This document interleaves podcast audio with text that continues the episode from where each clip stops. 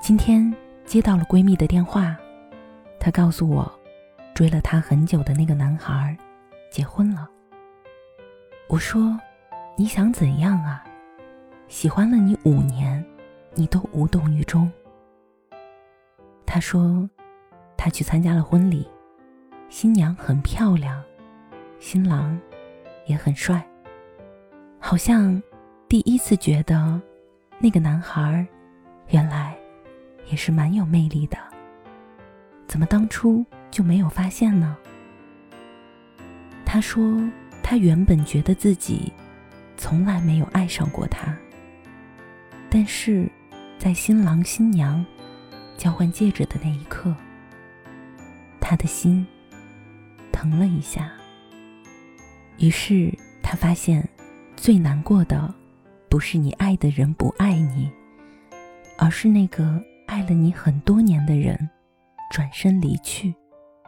当你看见那个说爱你一辈子、等你一辈子的人，给另一个女孩的无名指戴上戒指的时候，你能听见自己心碎的声音。今天的主角不是你，不管她是不是灰姑娘，今天的公主都不是你。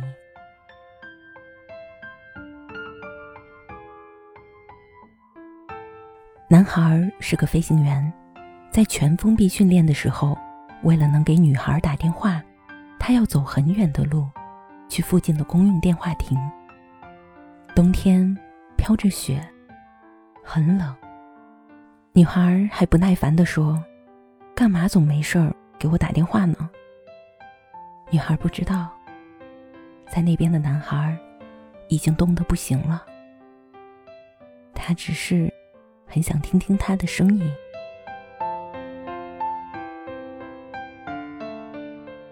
现在，闺蜜想起来这些，脸上还是会洋溢着幸福的微笑。